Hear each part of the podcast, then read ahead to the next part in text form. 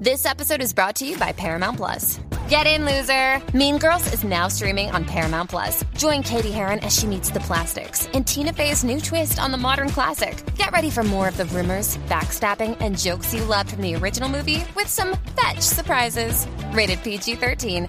Wear pink and head to ParamountPlus.com to try it free. Little Wing is now streaming on Paramount Plus. I'm in a period of emotional upheaval. Is that all the oh, I don't care crap? A little adventure Where are you going? I'm gonna steal a bird from the Russian pigeon mafia. Let's do it. goes a long way. Starring Brooklyn Prince with Kelly Riley and Brian Cox. Life can hurt, but life is sweet. Little Wing, rated PG 13, may be inappropriate for children under 13. Now streaming exclusively on Paramount Plus.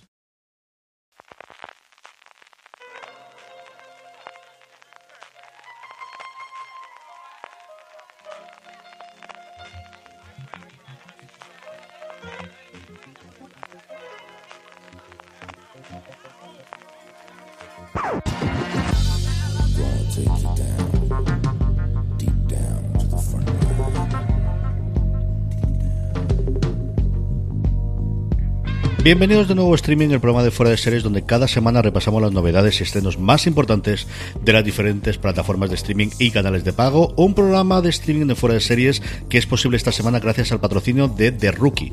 TNT estrena el próximo 17 de octubre a las 10 y cuarto de la noche The Rookie, la nueva serie de Nathan Fillion. El actor de Castle regresa a la televisión para meterse en la piel de un policía novato. Un poquito más adelante en el programa eh, os traeremos más información sobre The Rookie.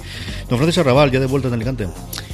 Ya de vuelta por aquí, ya, ya estamos de nuevo juntos, CJ, que mola más grabar en persona, ¿eh? Indudablemente, desde luego que al final tienes esta parte. eh, Internet ha permitido el podcasting, pero es cierto que al final, como un estudio, hay poquitas cosas. ¿eh? Aquí no- nos podemos abrazar y estas cosas, ¿eh?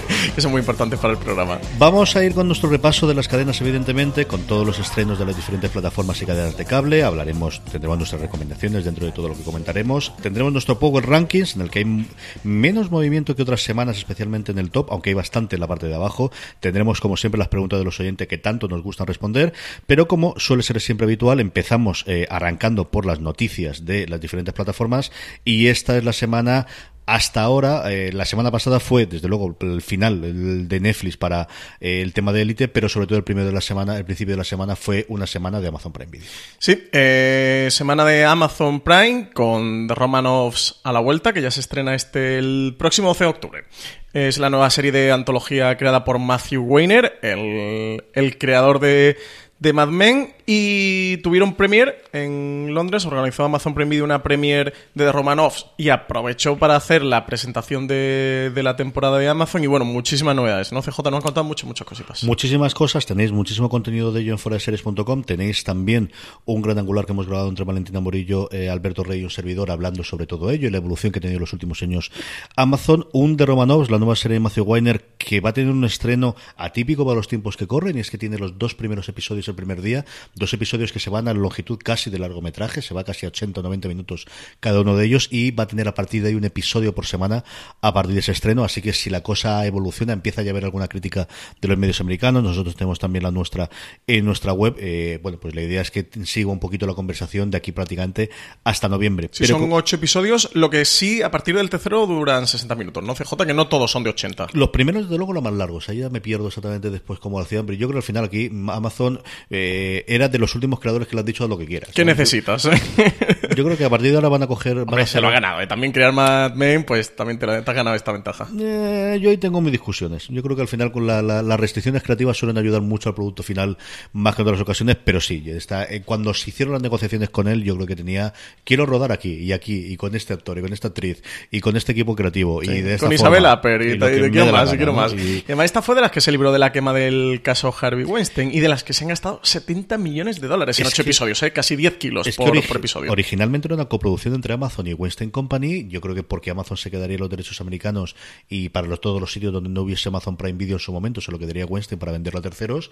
Cuando salta el escándalo, esta es, a diferencia de la otra que comentas tú siempre, del director este famoso que tenía, no me acuerdo si era alguno de estos dos actores que siempre lo liamos todos, si era... eh, ¿De qué me hablas? Me he perdido. de la otra serie que, que, que tenía también la, la gente de Weinstein con Amazon, que es así que murió el sueño Ah, de la de David. Russell. La que tenía David. Russell con Robert De Niro y con... ¿Quién más estaba por ahí? Alguien también fue muy famoso de, de actriz, ahora mismo no lo recuerdo. Lo puedes tú mirar mientras. Esa sí que murió y esta, en cambio, Amazon decidió re- recomprarla, bueno, de alguna forma, ser la productora única de, de los Romanov. Pero, Con Julian Moore. Robert es. De Niro y Julian Moore era el proyecto No- de Víctor Russell. Como decía Francis, no es lo único, porque fue una gran convocatoria para todos los medios europeos, no es lo único que presentaron allí, aprovecharon para llevar el rodaje de varias cosas, anunciar acuerdos eh, con creadores, que es la nueva moda y la nueva tendencia que tenemos, y ellos confirmaron que tienen un acuerdo con Neil Gaiman, que es una cosa que vemos bien, ¿no? Después de la implicación que tiene, bueno, esta reinvención de la carrera. A ver qué tal hay que ver a Neil Gaiman. Gaiman ahí como, como showrunner, eh, porque al final un showrunner no es solo un guionista, un jefe de guionistas, es muchas cosas más. Es un productor ejecutivo, es alguien que tiene que controlar un equipo, que tiene que controlar una, la pasta, directores, actores, y tiene que controlar mucha gente. Que ver a Neil Gaiman, que se hizo famoso por ser autor de cómics y bueno, básicamente o principalmente por Sandman, ¿no? CJ, y que habrá que ver en esta nueva etapa que ha emprendido. Bueno, pero la segunda reinvención, él ya tuvo una reinvención saltando de los cómics a las novelas, que es lo que le ha dado trabajo los últimos 10 años fundamentalmente, más, a- más que los cómics.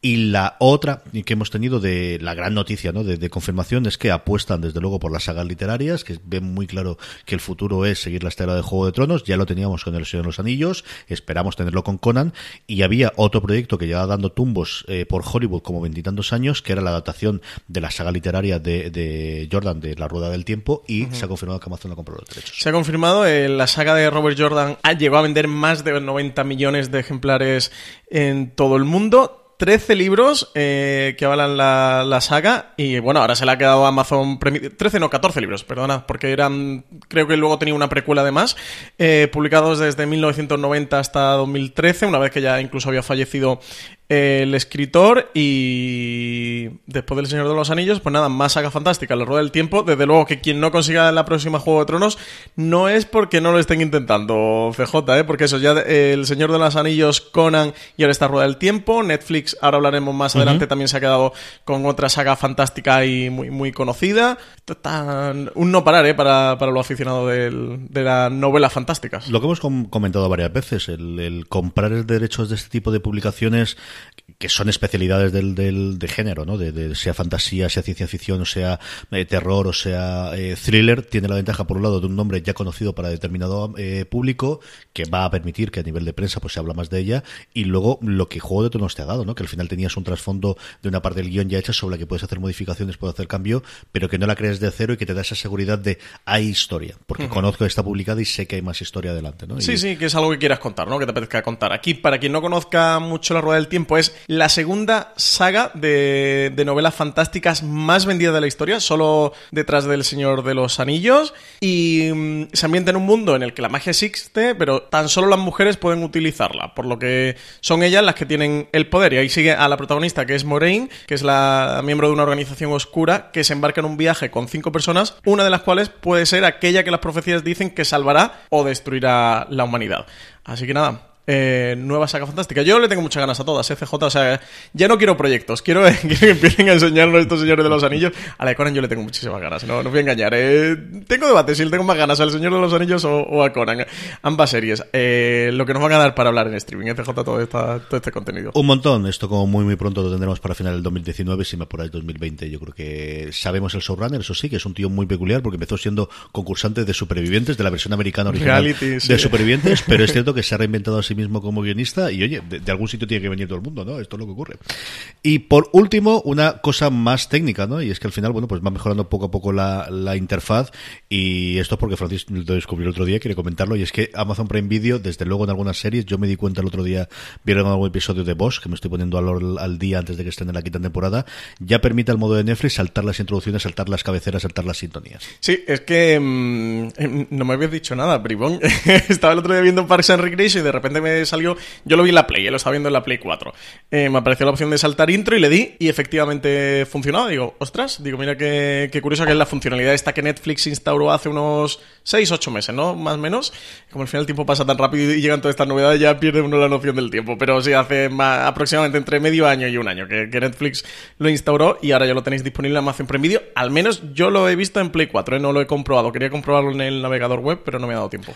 Yo juraría segurísimo en el Apple TV y juraría que también con la Smart TV, con la, con la que tengo yo, también podía. Yo creo que es una cosa genérica. A lo mejor alguno antiguo, puede que no lo tenga para todo el contenido, si eso es posible, porque al final mm, por mucho algoritmo yo creo que habrá cierta supervisión humana de, de ver cuál es el salto ajustar, ¿no? o de, de- de hacer un barrido por todo el contenido para poder hacerlo, pero sí, es una cosa que va a llegar en algo que también creo que es normal, ¿no? Que al final todas las plataformas, mejor dicho, todos los reproductores vayan convergiendo en cuanto a funcionalidades, en cuanto a aporte a participación, en cuanto, es decir, lo hemos visto con el tema de las descargas, como todo el mundo poco a poco, mejor o peor, pero todo el mundo va teniendo a él y esta pues es Excepto HBO España, que no Tú, permite y ya lo has dicho tú ya no hacía falta que lo diga yo, ¿no?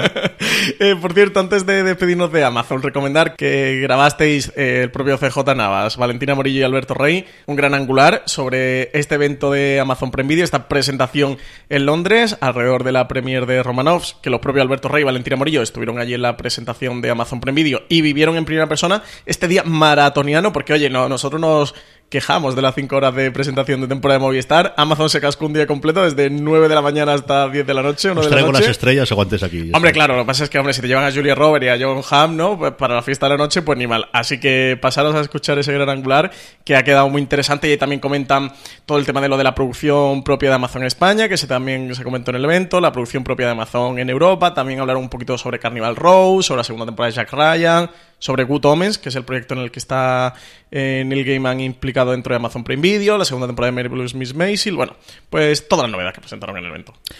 Vamos ahora ya con HBO España. HBO España tiene un estreno esta semana llamada All American. Se estrena el 11 de octubre, Francis. Llega HBO España de la mano de CW CJ, producida por Berlanti Production y con guion de April Blade. No me digas. Esta es otra más de Berlanti, de la CW producida por Orlando no puede ser. No, no, no, no es posible.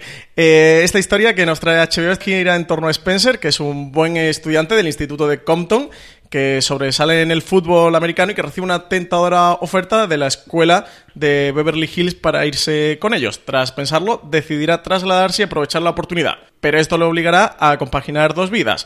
La de su barrio, eh, un entorno conocido y situado en el sur, frente al barrio rico, donde le ofrecen una buena oportunidad que no será fácil de conseguir, dicen. Así que nada, llega ya esta serie, este All American. Yo vi el tráiler de este, me gustó. Esta es una de las que eh, muy rollo eso, como dices tú, Instituto Americano, muy luego hablaremos del estreno también de, bueno, hablamos la semana pasada del estreno de de élite de, de lo mismo, ¿no? De, de llevar a alguien de- del barrio obrero a, a la parte de la de la gente rica, pero es cierto que me gustó bastante, bastante dentro de los estrenos que había este año de, de las cadenas en abierto americano, esta. Así que esta es posible que lo vea. Yo creo que lo vendía una media de, de OC junto con alguna cosa de Friday Night Lights, es lo que querías o lo que voy a buscarle. A mí esta me entretuvo bastante. Por otro lado, tenemos también ya todas las fechas de estreno de octubre de 2018 de HBO España, que la han hecho públicas.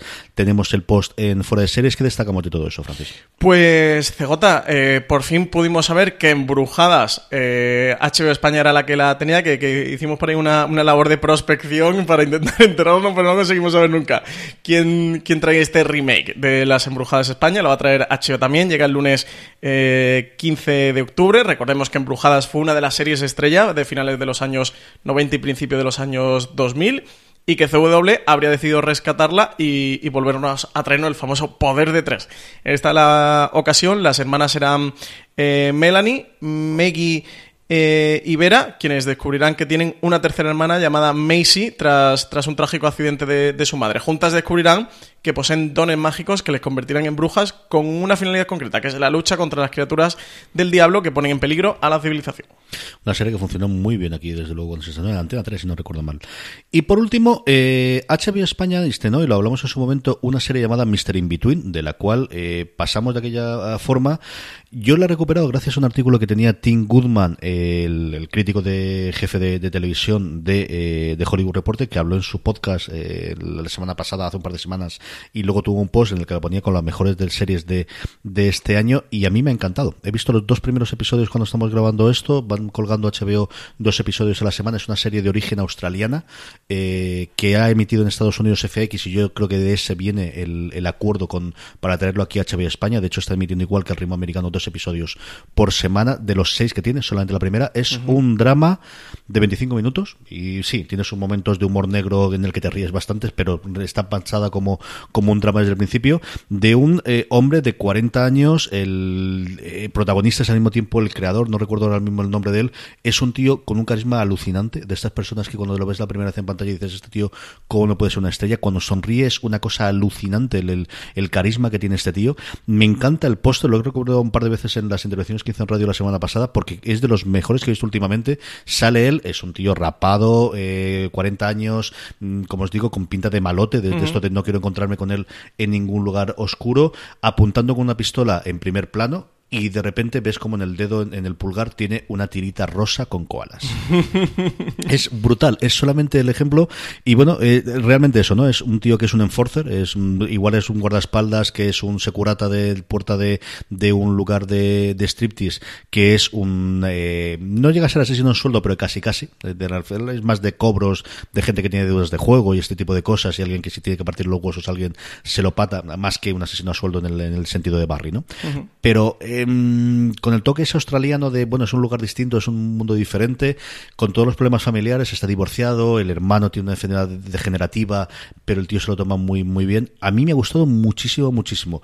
Es una serie que no es para todo el mundo, yo creo que es una serie de, estas muy de, o te la adoras totalmente o no te voy a decir absolutamente nada, pero para gente que buscaba una historia de antihéroe diferente, después de toda la cantidad de copycats que hemos tenido tras el éxito de Los Soprano, de Breaking Bad, de Mad Men, de todas estas historias de antihéroes que hemos tenido desde los 2000 en adelante, esta yo creo que sí que es la primera relativamente original que hemos visto en los últimos tiempos.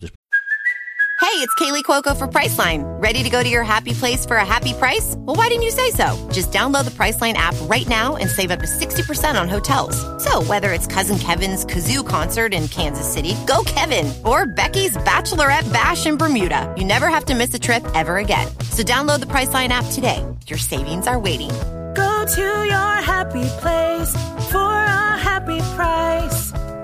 Go to your happy price, Priceline. Después de tanta mala copia que hemos tenido los últimos 5 o 10 años, creo que es una historia de un antihéroe bastante original y si no, tampoco perdéis mucho porque son 25 episodios, minutos por episodio, que es una cosa que cada vez se agradece más. El cómo te puede encontrar una buena historia con episodios que te cuentan una buena trama del este. De verdad que, que yo creo que tienes que acercaros a mis O sea que esta no la apuntamos, ¿no? Yo creo que sí. Yo creo que es una para verla y para comentar al final, hacer un review ¿Hay de dos episodios ya disponibles? Hay, yo creo que cuando emitamos esto tenemos ya cuatro. tercero. Porque emiten dos por semana y Ah, se van a ritmo, sí. Así que guardaros, buscaros una horita, al menos para ver los dos primeros episodios, que yo creo que los dos primeros podéis ver el tono.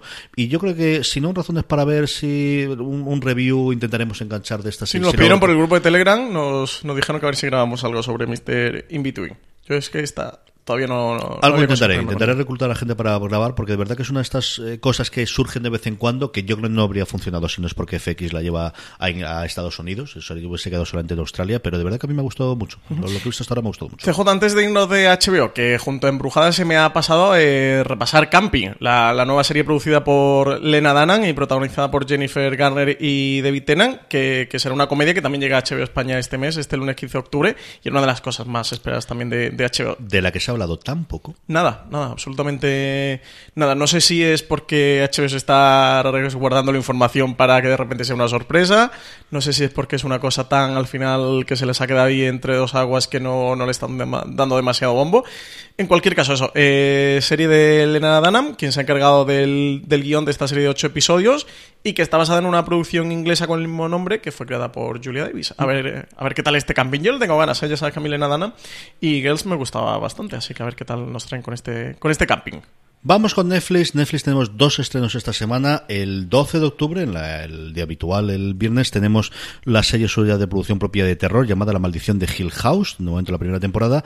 Y un día después, porque esta es una serie americana de la que tiene los derechos internacionales, la segunda temporada del remake de Dinastía, que sabéis que aquí se llama Dynasty porque han decidido mantener el nombre original, que nos llegará su primer episodio de la segunda temporada el 13 de octubre, Francis. ¿Tú has visto algo de La Maldición de Hill House? No, y mira que le tengo ganas, especialmente después del artículo que tuvo Valentina, porque la tenía y al final no la he visto todavía. Yo creo que, que intentaré verla porque me apetecía mucho y más todavía cuando supe el elenco que tenía, que era una cosa que no conocía. Pues esta se estrena el viernes 12 de octubre, es una serie de terror, eh, una versión moderna de la novela de Shirley Jackson, que cuenta la vida de cinco hermanos que crecieron en la casa embrujada más famosa de Estados Unidos. El suicidio de la hermana pequeña hace que la familia, ya adulta, se reencuentre en Hill House, donde verán enfrentarse a sus fantasmas del pasado. Diez episodios CJ que prometen hacernos pasar mucho, mucho miedo. Dinastía llega el 13 de octubre, como comentábamos, y lo que tenemos a partir de aquí son noticias que Netflix siempre nos da durante la semana. La primera. Esta semana de Netflix ha sido de AUPA, ¿eh? Yo creo que es contrapromoción de lo de Amazon, ¿no? Y de buscar hacer cosas distintas. La primera que tenemos de ella es más un rumor, pero tiene pinta de que funcione. Ya bien experimentado con ellos. Y es, bueno, pues hacer de las series un Elige tu propia aventura. Ya existe a día de hoy con El gato con botas, una eh, de los episodios de la serie de animación que tiene Netflix a partir del personaje de Shrek. Ya te permite en un momento dado elegir si quieres que vaya por un lado o por otro ¿Tú esto lo has probado? gato. ¿Lo has? Yo porque ¿Y lo vi. está? Eh, es simplemente dar el botón a la izquierda o a la derecha. Y lo que tiene es el, el- el árbol eh, de, de selecciones y no tiene mucho más. Eh, claro, eso es una probatura, como te digo, por una serie para críos, que ahora hemos visto pues los que vemos la serie con los críos, pero parece que la cosa va mucho más ambiciosa, que quieren explorar esa posibilidad de hacer algo interactivo a la forma de videojuegos y van a hacerlo ni más ni menos, al menos los rumores apuntan a ello, con un episodio de la próxima temporada de Black Mirror. Sí, probarían con esta ya quinta temporada de Black Mirror. Una quinta temporada que no está anunciada a la fecha oficial, pero que se espera que sea en torno a diciembre, igual que la cuarta temporada. Parece ser que, que Netflix eh, estaría viendo y aprovechando, ya que Black Mirror es una serie que, que da juego para esto, que, que está acostumbrada a retorcer las convenciones narrativas habituales, pues lanzar esta quinta temporada con un episodio en el que el espectador podría elegir el devenir de la trama. Y eso, para que nos hagamos una idea, dicen que, o comentan que sería como el libro juego este de elige tu propia aventura. Dicen que las opciones se irán volviendo cada vez más complejas, tratando de llevar a cabo un juego con la cabeza del propio espectador. Además, Netflix también va a tener otra, otra experiencia con, con este tipo de, de narrativas porque a lo largo de, de 2018 se espera que estrenen la serie de Minecraft, que, que es una adaptación del famoso videojuego, realizada junto al estudio Telltale Games, el estudio este que hizo la- las de Juego de Tronos, de, de Walking Dead, tienen de varias series. También tiene uno de Batman muy chulo. Eh, eh, que, que sería también como un tipo elige de tu propia aventura. De esta Minecraft todavía no han anunciado fecha de estreno, sí, eso, que, que comentaron que se vería a lo largo de 2018, pero bueno, en cualquier caso, Black Mirror en su quinta temporada pues tendrá un, un episodio esto en los que nosotros podremos ir eligiendo el devenir de, de los acontecimientos y esto va a ser apasionante, ¿eh? me imagino la, la que se va a liar y más siendo Black Mirror. HBO lo probó con, con Mosaic también con la cosa de Soderbergh que tenía curiosidad. Es cierto Sí, lo que pasa es que aquí no llegó, aquí solo en Estados Unidos, en una propia, y yo creo que desde luego aquí el acierto es meterlo dentro de Netflix, más pensado incluso para dispositivos móviles que para la televisión tradicional. Sí, sobre todo dentro de Black Mirror, ¿no? Que, que es un universo que da mucho para esto. Sí. La otra noticia gorda que teníamos, más allá de eh, los estrenos que hablaremos después de las noticias en cuanto a producción, es que Netflix, que ya tiene confirmado que el centro de producción va a tenerlo en Madrid, esas oficinas que ha alquilado a Secuoya, pero que va a abrir su oficina eh, como tal, eh, la cuarta europea, después de la de Ámsterdam, que fue la cabecera de puente que montaron aquí, la de Londres, que ya está en pleno funcionamiento desde hace un año, año y pico, la de París, que se confirmó hace menos de un mes que le van a tenerla, la cuarta oficina como tal, con servicios centrales y con su gente y lo demás, la tendremos en Madrid en 2019, pues una señal del peso que está cogiendo la producción española. Sí, hace o va a cumplir ahora tres años desde que Netflix llegara a España, fue el 20 de octubre de 2015, ya habían anunciado un poquito antes de, verano esta sede de producción propia europea en Tres Cantos y ahora van a abrir también una oficina en Madrid para dar apoyo a esta oficina de producción. Eh, Red Hastings ha afirmado que esta oficina se abriría en- también en 2019, igual que el estudio de producción propia de Tres Cantos, y que marcará un aumento claro en la inversión y la confianza que Netflix tiene en nuestro país. Dice en el que ya 13.000 personas trabajan para su ci- producción propia, entre equipos, repartos y extras. Además dicen que lo van a acompañar dos filiales, Los Gatos Entretenimiento España, que realizará trabajos relacionados con el desarrollo y la producción de películas, series y entretenimiento, y Los Gatos Servicios de Transmisión España, más relacionado con el marketing y las relaciones públicas. Así que nada, han comentado más allá de esto que parece ser que muchos de los españoles que están actualmente en Ámsterdam, en Netflix, allí trabajando en, Holanda, lo- los van a reubicar en esta nueva oficina de Madrid. Y por ahora no mucho más. Básicamente, bueno, pues va a ser una oficina para dar apoyo a, esta, a este centro de producción de Tres Cantos. Y hablando de producción, bueno, pues ya tenemos la confirmación de la cuarta serie original. Vuelve la colaboración de Netflix con Bamboo, que tan buenos, eh, bueno, funcionamiento la ha tenido con las chicas del cable y con esta próxima cosa que tendremos de lo que la verdad esconde, con la nueva temporada que tendremos, o la nueva eh, documental que se estrenará en cuestión de un mesecito y medio aproximadamente sobre el, el caso de las, de las chicas de Alcácer. Altamar será la cuarta serie original española de Netflix. Es una serie de misterio y drama ambientada en los años 40 en un transatlántico que viaja desde Europa hacia América. En el barco va a aparecer una pasajera asesinada a la que nadie recuerda y cuyo nombre no aparece en la lista de a bordo. Un viaje lleno de misterios, amores y mentiras prometen desde Bambú Producciones con el que Netflix ya ha trabajado en Las chicas del cable o, ahora con este Altamar. La serie va a estar creada por Ramón Campos y Gema de y estará escrita por eh, Ramón Campos, Gema Neira, eh, Daniel Martín Serrano, Curro Novallas y José Antonio Valverde. La dirección está el habitual de la productora, que es Carlos Edes, que ya también fue director de Fariña junto a Jorge Torregrosa, quien va a ejercer esta vez también como productor ejecutivo junto a Teresa Fernández Valdés y Ramón Campos. Y un montón de caras conocidas como suele ser marca de la casa. Tenemos a Cortajarena haciendo pues prácticamente de galán, tenemos al peso pesado tradicional que tiene todas las producciones de bambú, que en este caso es Pepe Sacristán, un montón de gente curiosa e interesante. Eh, y por último, la comentaba antes Francis inicialmente, y es que, bueno, pues a la confirmación de la compra de Amazon de eh, la serie de Jordan, de la serie, bueno, basada en los libros de, de Robert Jordan de La Rueda del Tiempo, contrarrestó Netflix con la confirmación de que se había quedado con los derechos de las crónicas de Narnia. Sí, eh, la saga de C.S. Lewis ya ha sido anteriormente adaptada al cine y ahora ha sido Netflix quien se ha hecho con los derechos. Además, según anunció, para hacer varias series. Han comentado que, que querrán hacer varias, varias cosas con, con esta, las crónicas de, de Narnia, en el que se cuenta la historia de cuatro hermanos enviados al campo para eludir los bombardeos que sufría Londres durante la Segunda Guerra Mundial.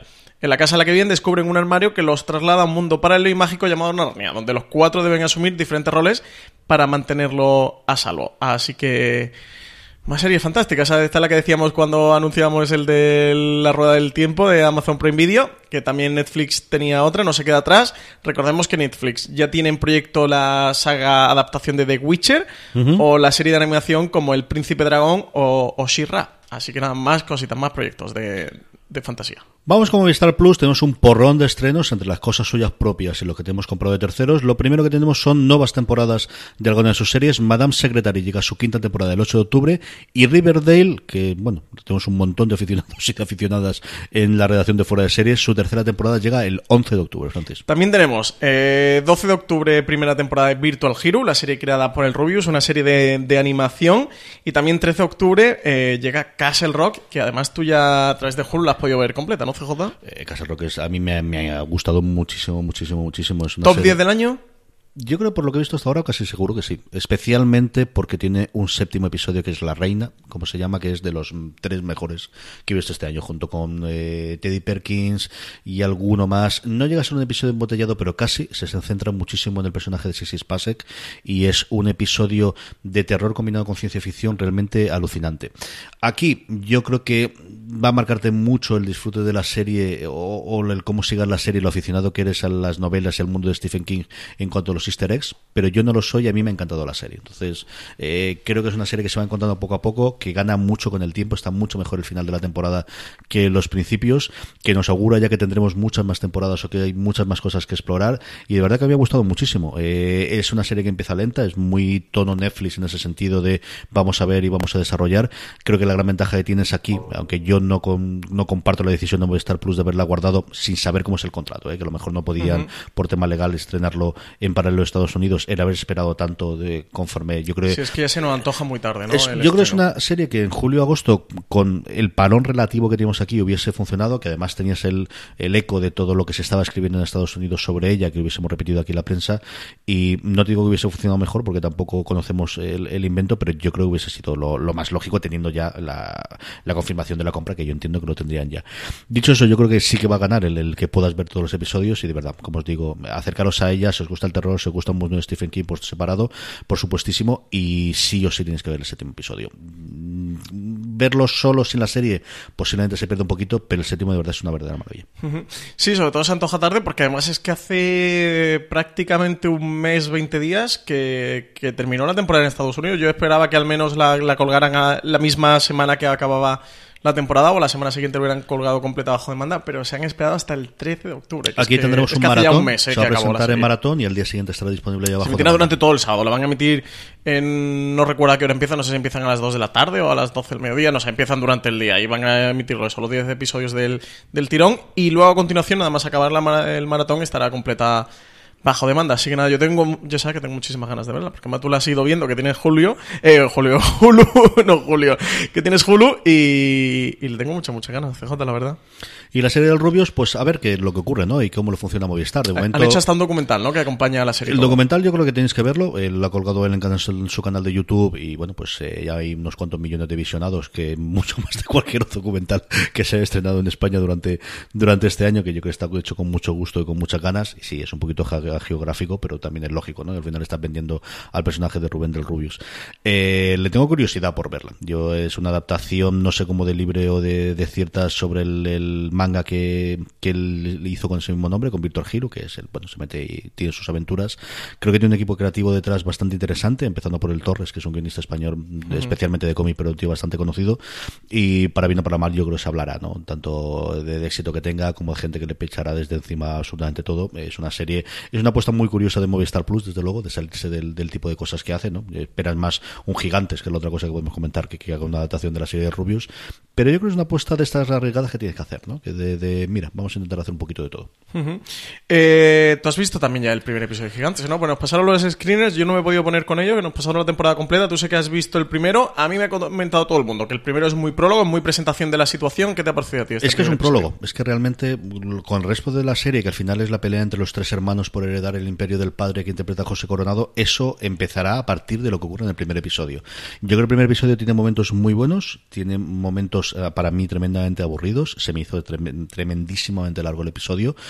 Coronado, cuando está bien, está muy bien, pero luego tiene una cosa con el acento que a mí me sacaba constantemente, porque había momentos en los que tenía acento de luz y momentos en los que tenía Coronado haciendo la publicidad del Bifidus o haciendo la publicidad del. del Pero del- andaluz, de hace- la- sí, sí, sí, de, de- de soltando. No es, que además es una mezcla muy extraña. De repente corta las vocales de las últimas palabras, la- las consonantes de las últimas palabras, y de repente vuelve a hablar exactamente con, con su dicción. Entonces, a mí, no sé si me pilló muy día muy idiota, me pilló también cuando estaba empezando a tener la, el constipado esta semana pasada, Francis, pero me sacaba constantemente. Mira que es una cosa que le leo especialmente a Daniel Feinberg, que él habla de los acentos americanos cuando lo hace un australiano y cómo le sacan de la historia. Y digo, exagerado eres. Chico, esta es la primera en la que realmente me ha ocurrido, y, y con Coronado, que sabes que tú, junto con Imanol, lo adoro por encima de todas las cosas, de verdad, que para mí no pueden hacer nada malo.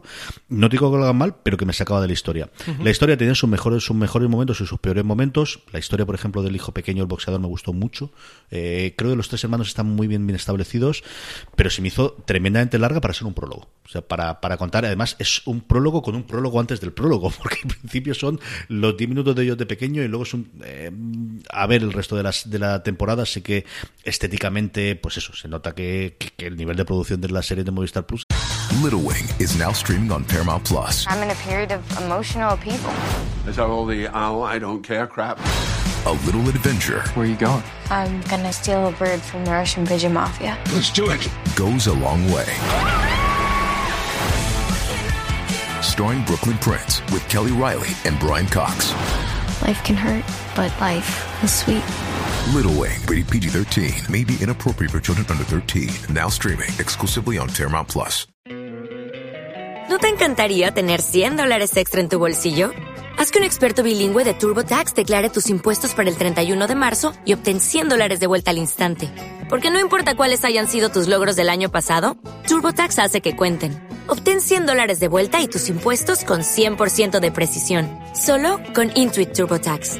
Debes declarar para el 31 de marzo. Crédito solo aplicable al costo de la presentación federal con TurboTax Full Service. Oferta sujeta a cambios o cancelación en cualquier momento. es el que es y que no quieren bajarse de ese carro, cosa que me parece que hacen muy bien. Pero no te digo que me decepcionó, pero que desde luego a mí sí que hubo por momentos incluso que me pareció demasiado largo y me aburrió. Vaya, yo le, yo le tengo muchas ganas, ya sabes que, que soy muy fan del, del cine Enrique Urbizo, así que a ver si puedo ponerme con ella. Me la devoro esta semana y la semana que viene la comentamos en streaming.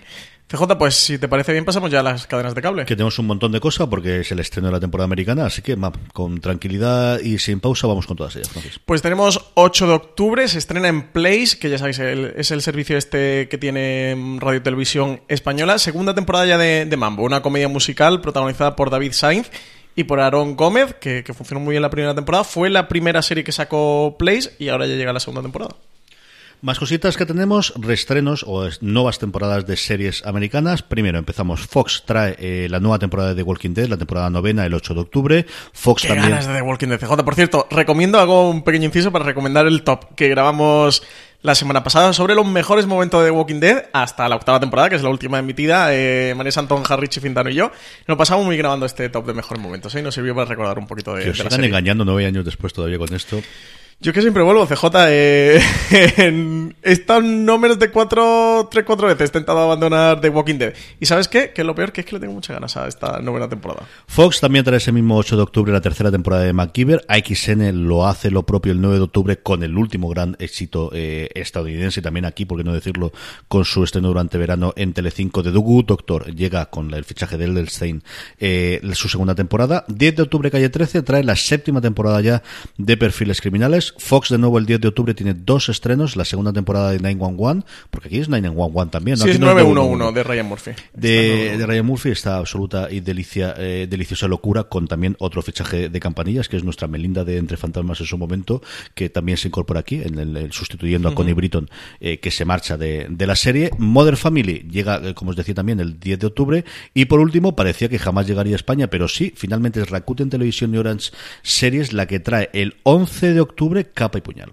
Se han quedado con capa y puñal. Son dos superhéroes de, de Marvel. Una serie de Freeform con 10 episodios en el que los personajes, debido a un accidente en una plataforma petrolífera de Nueva Orleans, van a, a desarrollar unos superpoderes. Sus nuevos atributos provocarán que entre ellos surja una amistad que poco a poco se va a ir transformando en amor.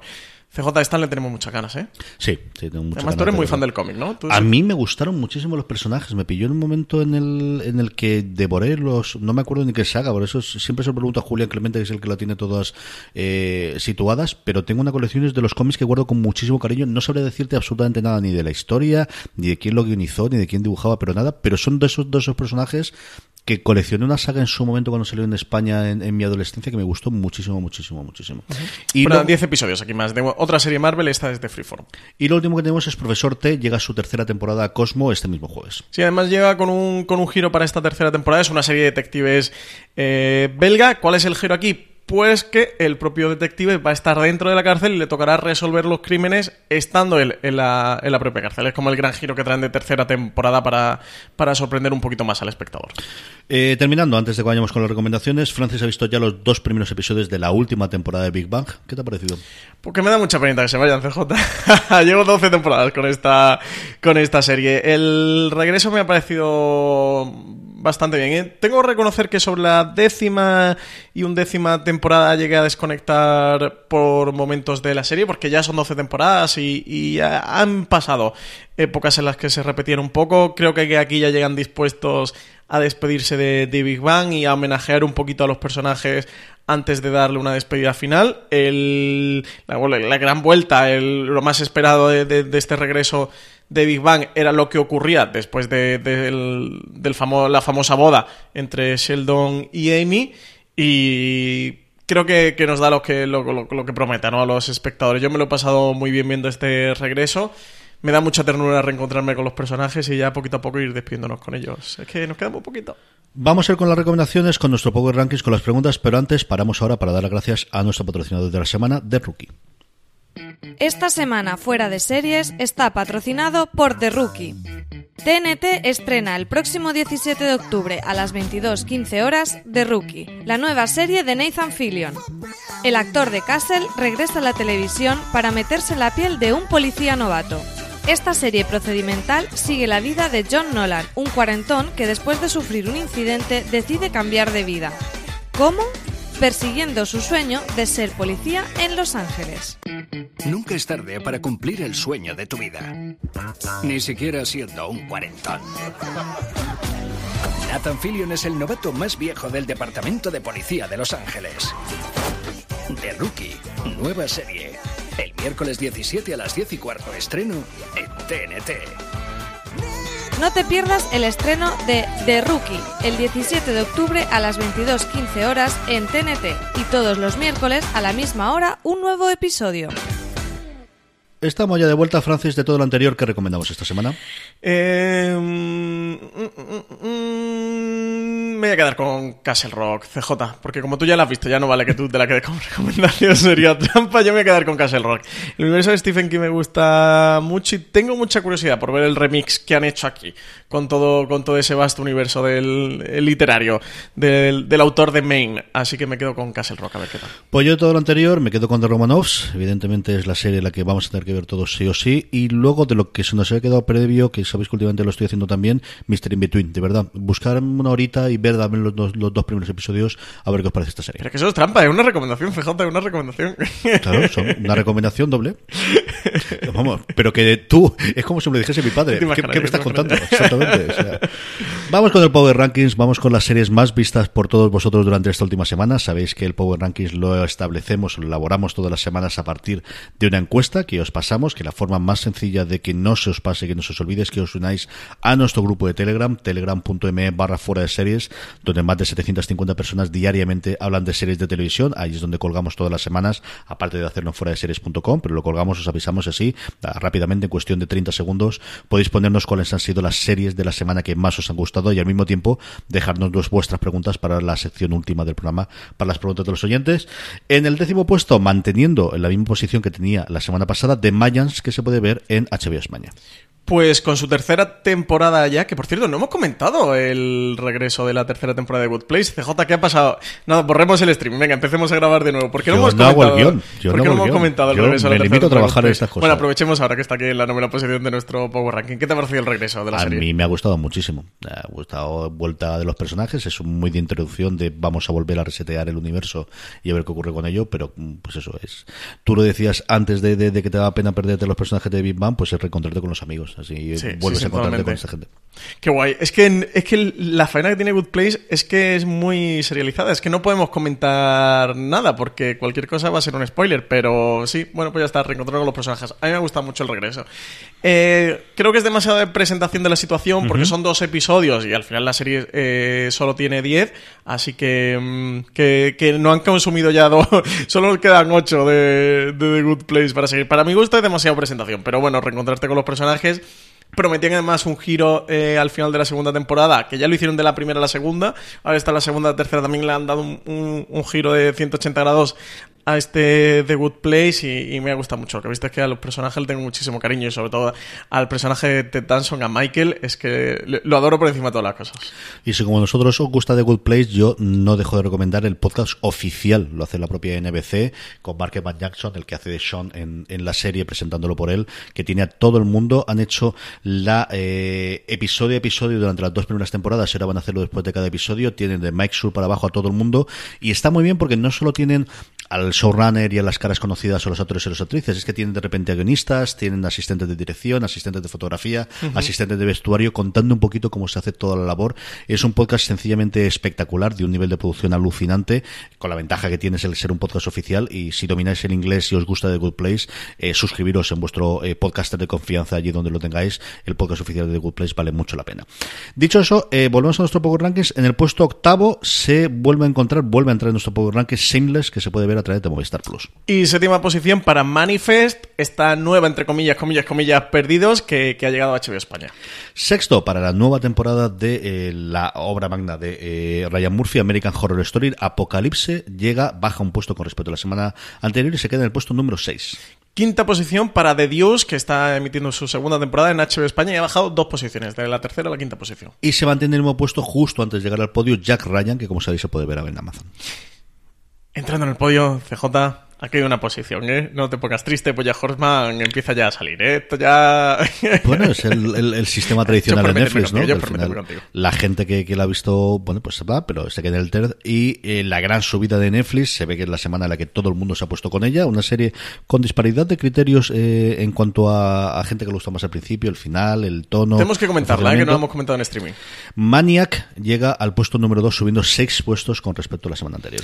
Y en la primera posición, como no puede ser de otra manera, porque es la mejor serie eh, en emisión de la actualidad en mayúsculas, Better Call Saul, la serie creada por Vince Gilligan con Bob Odenkirk como protagonista. De verdad, lo vuelvo a repetir. Lo, voy a decir todos los streaming eh, hasta que pongáis con ella. Quien no esté viendo Better Call Saul, que aproveche y que se ponga con Better Call Saul con la primera temporada, porque es una auténtica maravilla de serie. Vamos con las preguntas de los oyentes. Francis, ¿qué tenemos? Pues tenemos pregunta de José Antonio López Pérez que decía, CJ, esta es para ti, ¿eh? por favor, un review de Boya Horseman, que es lo mejor que hay. Eso no es una pregunta, Francis. Es un comentario o una reclamación. Es una o- petición. o una exhortación o una... Bueno, yo te lo digo porque tengo ganas de que grabéis el review, que además eh, Randy también es muy fan de Boya Horseman, así que a ver si os ponéis. Pues deberíamos, esta además debería hablar con Roberto Pastor, a ver si ahora que, que la cría ya es un poco mayor y que tenemos las cosas de Radio San Vicente, me lo llevo para allá y lo grabamos allí, porque grabamos en su momento la de la primera, y no recuerdo si la primera y la segunda temporada juntos. El primero recuerdo. Y a ver si hablo con él y, lo- y buscamos un hueco y lo, y lo grabamos. Sí, sí, al final Boya Horseman es, es una cosa para comentar largo y tendido el- el- la serie, indudablemente. Eh, luego Jaime Andreu Fenol eh, decía que, mm, que si consideramos las series de FX del nivel de las de HBO, eh, Showtime, etcétera, dice que si repasamos las originales FX tenemos series de mucha calidad. ¿Qué, qué pensamos? Sí, indudablemente, pero ya no solamente nosotros, sino los propios semis. Es decir, eh, FX lleva 10 años, 10, 15 años. Yo creo que desde luego de su momento, desde que hizo NipTac, eh, comentábamos no hace demasiado tiempo cuando hicimos el gran angular dedicado a, a la vida y obra de, de Ryan Murphy y, y con The Shield, ¿no? que al final yo lo adoro por encima de todas las cosas, hasta el día de hoy con cosas como Atlanta y el resto es una cadena que John Landgraf eh, también ha tenido sus errores, es decir, él dejó pasar, por ejemplo, The Walking Dead, el- eh, de las cosas más, más conocidas de, de cosas que ha dejado, pero ha logrado tener un sello, ha logrado tener un nombre, tiene no menos de 10 series importantísimas de los últimos años.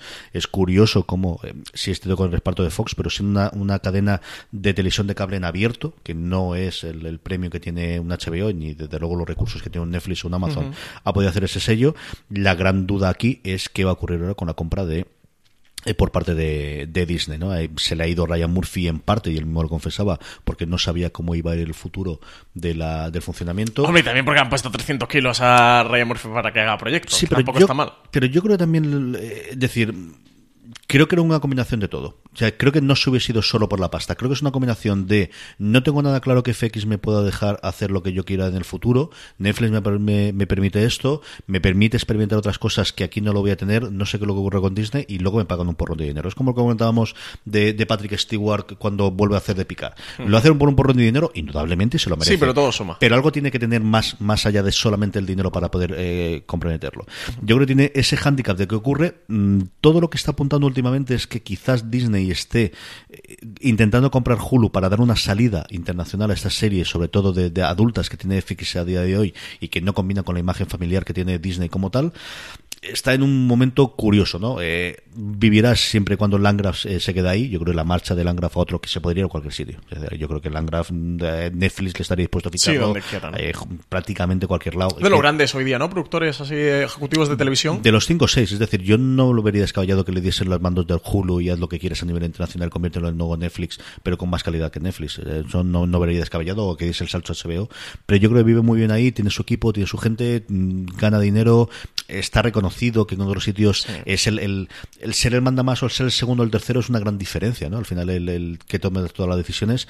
Pero sobre lo que decía Jaime Andreu, indudablemente. O sea, yo FX es de los servicios que si en España estuviesen de comprar la serie de Netflix, de los primeros que tendría suscritos, sin ningún género de duda. Sí, yo, yo también yo estoy plenamente de acuerdo. Bueno, es que solo hay que echar un vistazo a las series que, que tiene detrás. Eh, empezó con The Shield, pero es que tiene Sons of Anarchy, a- las American Horror Story, las American Crane Story ahora, Fargo, mm, Feud, Trust, eh, Trust perdón, eh, Legión, eh, yo qué sé, y, y suma y sigue, suma y sigue, suma y sigue, ¿no? Eh, Y todas las comedias encabezadas por Louis, que evidentemente tiene toda la problemática a día de hoy cuando hablas de, de Louis C.K., pero que le abrió el camino. Yo creo que sin ella no hubiese habido un Better Things, no hubiese habido un, un- desde luego algo un Mississippi. Atlanta, un y Master no of habría hoy posiblemente ni un Master None, ni un, ni un eh, desde luego Atlanta, ¿no? que es la que le ha tomado algún poquito el relevo. Más preguntas, Francis. Eh, tenemos más preguntas. Eh, CJ Nacho Pedrón Llorens nos pregunta si habrá segunda temporada de Foreña. Yo no concibo un universo en que los próximos cuatro años no haya algo más de Fariña. No sé si es segunda temporada, si es miniserie, si es aprovechar el nombre que, que Netflix ha tenido para el este que es Cocaine Coast para de repente llevarte a Málaga. No tengo ni idea de cuál va a ser el formato del acuerdo que tengan entre Bambú, Antena 3, Netflix a tres partes. Pero me extrañaría horrores que no hubiese algo más. Pues fíjate, yo me voy a mojar. Yo creo que no va a haber segunda temporada de Fariña, ¿eh? Porque veo a Bambú en tantos, tantos, tantos proyectos. Eh, antes hablamos de Altamar, que es una nueva serie de, de Bambú dentro de Netflix. Y veo complicado con la cantidad de proyectos que tiene Bambú actualmente que le dieran una segunda temporada a Fariña. La historia queda muy cerrada. Eh, lo he comentado varias veces en streaming, que María Santonjal hizo una entrevista bastante larga a Jorge Torregrosa, el director de Fariña junto a Carlos Edes, que la tenéis tanto en foraseries.com en texto, como tenéis la entrevista completa en audio en la cadena de la misma cadena de podcast de Fuera de Series. Él comentaba que al principio a Ramón Campos sí que le rondaba la idea de una segunda temporada, una temporada en la que contara qué es lo que ocurrió después del digamos que toda la temporada de Fariña eh, gira alrededor de hechos cómo empieza y a partir de ahí echa una vista atrás de cómo se llega a ese punto del, del caso mm, ¿cómo se llamaba? Nécora. El caso Nécora, exactamente. Y, y que él sí que veía una segunda temporada a partir de. o aunque fueran unos cuatro o seis episodios, como una especie de. de, mm, de cierre, ¿no? De epílogo a la historia de, de esos narcos y a lo que había ocurrido tras el caso Nécora. Yo creo que la serie la han cerrado, está bien cerrada, que, que la serie les ha quedado muy bien. Creo que es la serie que le ha podido dar el prestigio crítico Bambú, más allá de, del reconocimiento que tiene de estar ahí trabajando con Netflix codo a codo y tener cada vez más proyectos dentro de Netflix. Creo que sí que, que lo que le ha dado peso dentro de la crítica ha sido esta fariña. Yo creo que no lo van a tocar, CJ. Me extrañaría ¿eh? que si fueran a hacer algo no lo hubieran dicho ya. No lo sé. A ver qué, qué es lo que ocurre. Yo creo que había diferencia de opinión en lo que quería hacer Bambú en la segunda temporada, lo que Antena 3 le pediría o lo que le pueda pedir ahora a Netflix. Yo creo que hay partes cómo están esas negociaciones internas, esos contratos internos a tres bandas entre ellos tres, con Antena 3 Estudios, yo creo que esto es justo antes de que Sí, A3 justo Media A3 monte antes Media Studios, Estudios, es una cosa para, para verlos. A mí me extrañaría que se quede solamente ahí. Como digo, aunque sea para guardar el nombre, ya no Fariña, sino Cocaine Coast, que es como lo han llamado Netflix a nivel internacional, igual que Dice que hagan La una Casa serie antológica, como, han- como están haciendo con Narcos ahora que se han ido a Narcos México. ¿no? Igual que la casa de papel se llama Money Heist a nivel internacional, está Cocaine Coast, te da para hablar después de Málaga, te da para hablar de la Del Sol, te da para hablar de Cataluña, te da para hablar de, te lo llevas ahora a la Costa Azul o te lo llevas donde sea. A mí me extrañaría de verdad horrores que no, si funciona bien. Otra cosa es que a Netflix no le funcione y vaya, que se queda por en medio. Pero la verdad que me extrañaría mucho. Va, Joseta Francis. Eh, San nos decía que, hola, que como siempre felicitarnos por el programa, que esta semana dice que está enganchado a la segunda temporada de Atypical, que es una dramedia sobre un adolescente autista, eh, con Michael Rappaport y, y Jennifer Jason Leigh, que tiene ocho capítulos en su primera temporada y 10 en la segunda, que habitualmente 30 minutos, y que se deja ver muy rápido una vez te pones con ella. Dice que la verdad que le, que le está gustando mucho, y por la cantidad de fans que tiene en TV Time parece que, que no es el único. Dice, pero que escucha eh, prácticamente todos nuestros programas y que no, que no nos ha oído hablar de, ella, que si la hemos visto, que qué nos parece y que un saludo. Yo no, sí que la conocía y como comentaba él, sobre todo Rapaport es alguien que me gusta mucho las cosas que hace, que suele estar muy encasellado, pero lo he visto en hacer varias cosas bastante interesantes, pero no es una serie que haya visto, ¿no? Desde luego no. Yo tampoco he visto nada típical. Eh, creo que Marichu sí que la ha visto. eh, y no sé si alguien más en la redacción A de mí me extrañaría que. Valentina, por el tono que tiene, no lo haya visto. No lo sé. Y Mari- eh, Marina igual. No sé si escribimos algo sobre ella, lo buscaremos y si no, intentaremos hacer alguna cosita. Porque sí, como comentaba él, es una serie bastante vista, que ya tiene la segunda temporada, que a Netflix funciona muy bien. De esta push que ha hecho por el contenido para, para adolescentes, en paralelo con series y con, y con películas, que, que le está funcionando muy bien. Yo no me he acercado a ella todavía. Luego eh, nos dejaron una pregunta por Twitter, CJ, que, que le respondí y dije, digo, mira, es muy larga para respondértela por Twitter, así que mira, aprovechamos y nos la llamamos a, streaming.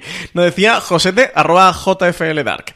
Hola, Francis Arrabal y CJ Navas. ¿Podéis explicarme ciertos términos de series como Afron, Procedimental y Network? Y decía que muchas gracias, que son muy majos. Que es que nosotros siempre hablamos de estos términos y lo damos por supuesto, pero es verdad que muchos de los oyentes y seguidores de Fuera de Series no tienen por qué estar familiarizados con ellos. Es totalmente cierto. Durante un tiempo en Fuera de Series clásico, cuando lo hacía con Jorge y con Don Carlos, eh, tuvimos una época en la que teníamos un diccionario de series, un diccionario de, términos y los tuvimos.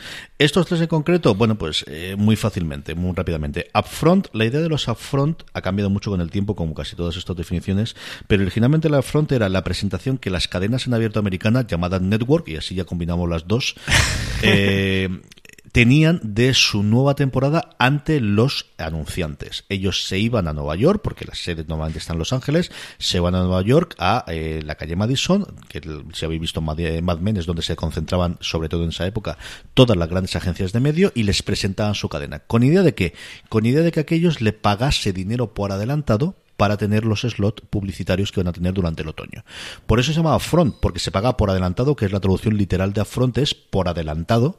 Eh, anuncios diciéndole, mira esta serie qué exitazo va a ser, esta va a ser un bombazo, si te esperas a que sea el bombazo, el anuncio te va a costar X, si ahora me la contratas por anticipado, te va a costar X menos tanta pasta. Y esa es la idea que sigue funcionando a día de hoy.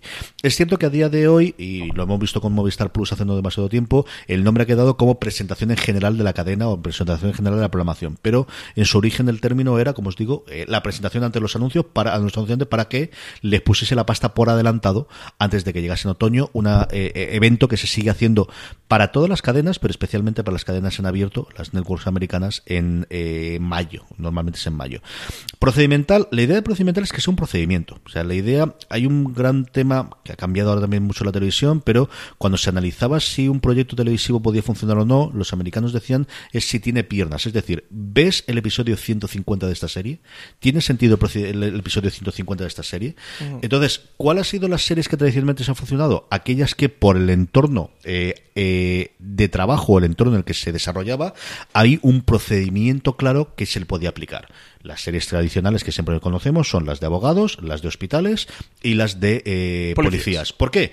Pues porque en todas hay una puerta en la que entra un caso nuevo todas las semanas y a ese caso se le aplica un procedimiento. Esa era la idea, ¿no? De los policías llega alguien o ocurre un asesinato que se revela y hay un procedimiento de investigación. A día de hoy, el término procedimental se ha generalizado mucho más, se suele utilizar para lo que Buffy popularizó, que era el caso de la semana o Expediente X, ¿no? Se De- nota en la serie de superhéroes, por ejemplo, de DC con Arrow, de Flash, etcétera, etcétera.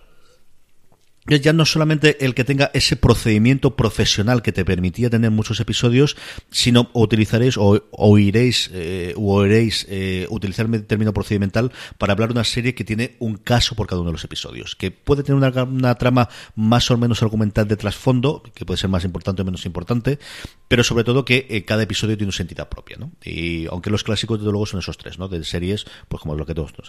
Sí, lo que pasa es que sí que el procedimental últimamente ha ido evolucionando y se ha, digamos, fusionado un poquito con las tramas serializadas. Eso, por ejemplo, las series de CW van teniendo una trama transversal durante toda la temporada que cierran un arco en general de la temporada Pero y luego sí. entre todas las temporadas, pero si tú ves un episodio, bueno, te puedes perder ciertas cosas, pero hay un caso que ocurre, hay algo que les pasa en ese episodio, se acaba, se consume y en el episodio siguiente será otro, otro diferente. Pero siempre ha ocurrido, es decir, eh, Urgencias tenía tramas transversales de, de cómo vivían entre ellos y los problemas que tenían ellos, más allá del caso de que a quién hay que salvar esta semana o quién entra por la puerta del hospital. Eh, Policías de Nueva York lo tenía, todas las tramas personales de ellos y que les iba ocurriendo y la relación con los hijos de Sipovich y todo lo demás, más allá de solamente de descubrir quién ha sido el asesino que ha ocurrido a lo que cambia es el peso que se le da o el funcionamiento que se le da y luego que entran nuevos géneros dentro de ese mundo procedimental, digo, sobre todo Expediente X, con ese tema más del monstruo de la semana, que quizás, o del caso de la semana que, que da parte procedimental. Y por último, Network, la, tradición, la, la traducción literal es eh, cadena. El Network es cualquier cosa que se emita en cadena. Cuando hablamos nosotros de Network solemos hablar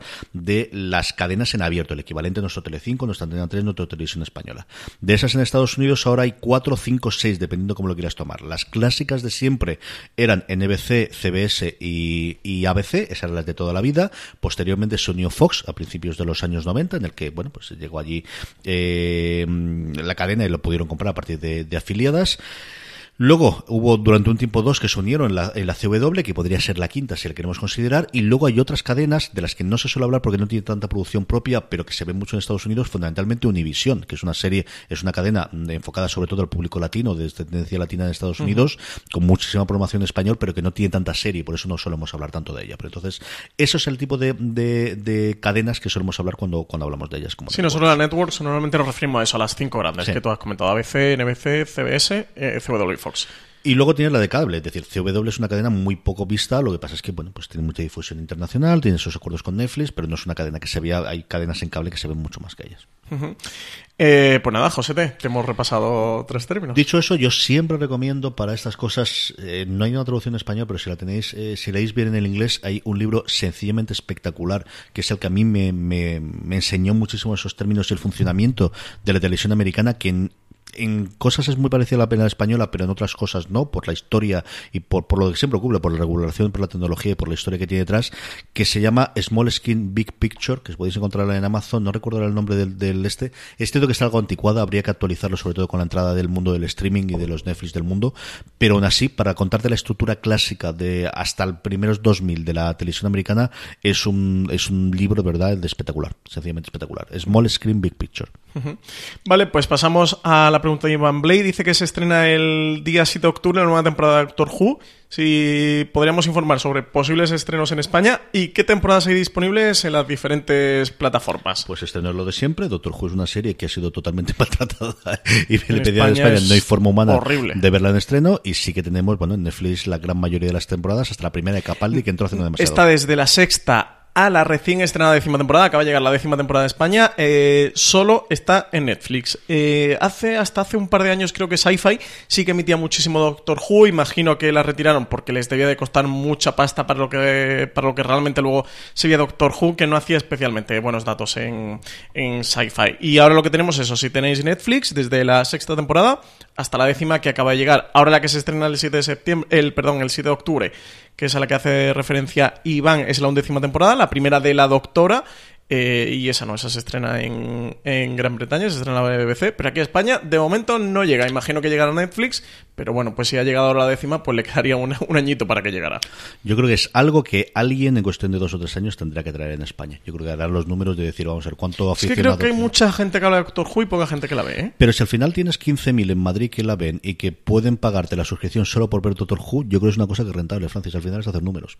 ¿Cuántos realmente fanáticos hay de esto? Creo que hay mucho menos de lo que esperamos, pero creo que es lo suficiente para sostener una Es que suscripción. Se me ha dado con Doctor Who sensación que es una serie de la que habla mucho la gente y de la que luego no se ve tanto. Me refiero que sí que hay gente que ha visto, que ha ido viendo episodios, o que ha visto las clásicas, o bueno, que va viendo alguna temporada suelta, pero que no es un fan de, de seguirla semana a semana. Yo creo que sí es un, yo creo que no hay fans eh, mm, pequeños de Doctor Who. Eres muy fanático o no es una cosa que ves porque te apetece de repente que echas de la tele voy a ver un episodio de Doctor Who. Yo creo que es echar los números y, y apostar. A mí me extraña desde luego que sigan traerlo. Lo que ya no sé es lo que cobra la BBC por el por el invento. Sí, Esa yo creo que es otra. fundamentalmente el gran problema. del invento. esa será otra.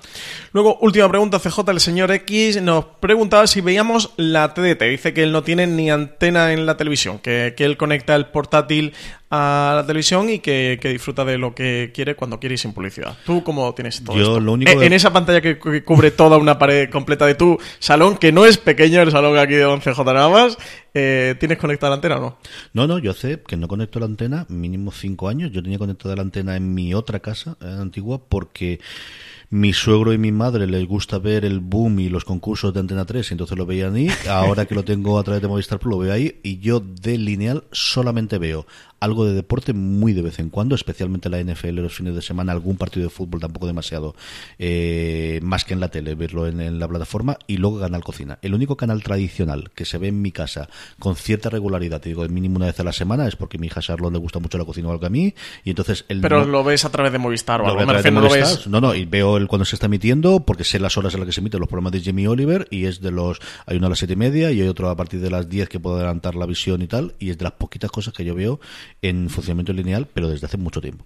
Pues yo, eh, igual que el señor X, eh, no tengo conectada la, lo que es el cable de TDT, el cable de televisión a la tele. La tele la tengo conectada a internet y ahora desde que me compré hace un par de meses o un mes y medio la Play, me bajé todas las aplicaciones que hay de Netflix, de HBO y todo, que van como un cañón absolutamente eh, todas. Y no, hace un par de años que o tres que, que un día de, de- desenchufé el cable de antena y dije total pero si es que esto no lo uso para qué lo quiero lo quité y desde entonces lo veo todo a través de, de internet. Tengo todas las plataformas que hay quitando Sky que no la tengo eh, pero el resto las tengo absolutamente todas así que bueno ni tampoco tengo Rakuten ni, ni Orange Serie o Vodafone. Tengo tengo Movistar y luego Amazon HBO Netflix etcétera etcétera. Así que todo lo veo yo directamente bajo demanda hasta aquí ha llegado streaming de fuera de series gracias a The Rookie de TNT, que se estrena el próximo 17 de octubre a las 10 y cuarto, la nueva serie de Nathan Fillion, el actor de Castle que regresa a la televisión para meterse en la piel de un policía novato por patrocinar el programa esta semana. Don Francis Arrabal, nos volvemos a ver la semana que viene. Pues hasta la semana que viene aquí en streaming, J. A todos vosotros, muchísimo más contenido en fuera de series.com, descubrir todos nuestros podcasts en nuestro canal de podcast, allí donde estéis oyendo esto o en Spotify, que ya tiene todos los programas ahí para verlos y para poder compartirlos. Gracias por escucharnos, hasta la semana que viene. Recordad voor dat en dan moeten ze me ook weer even.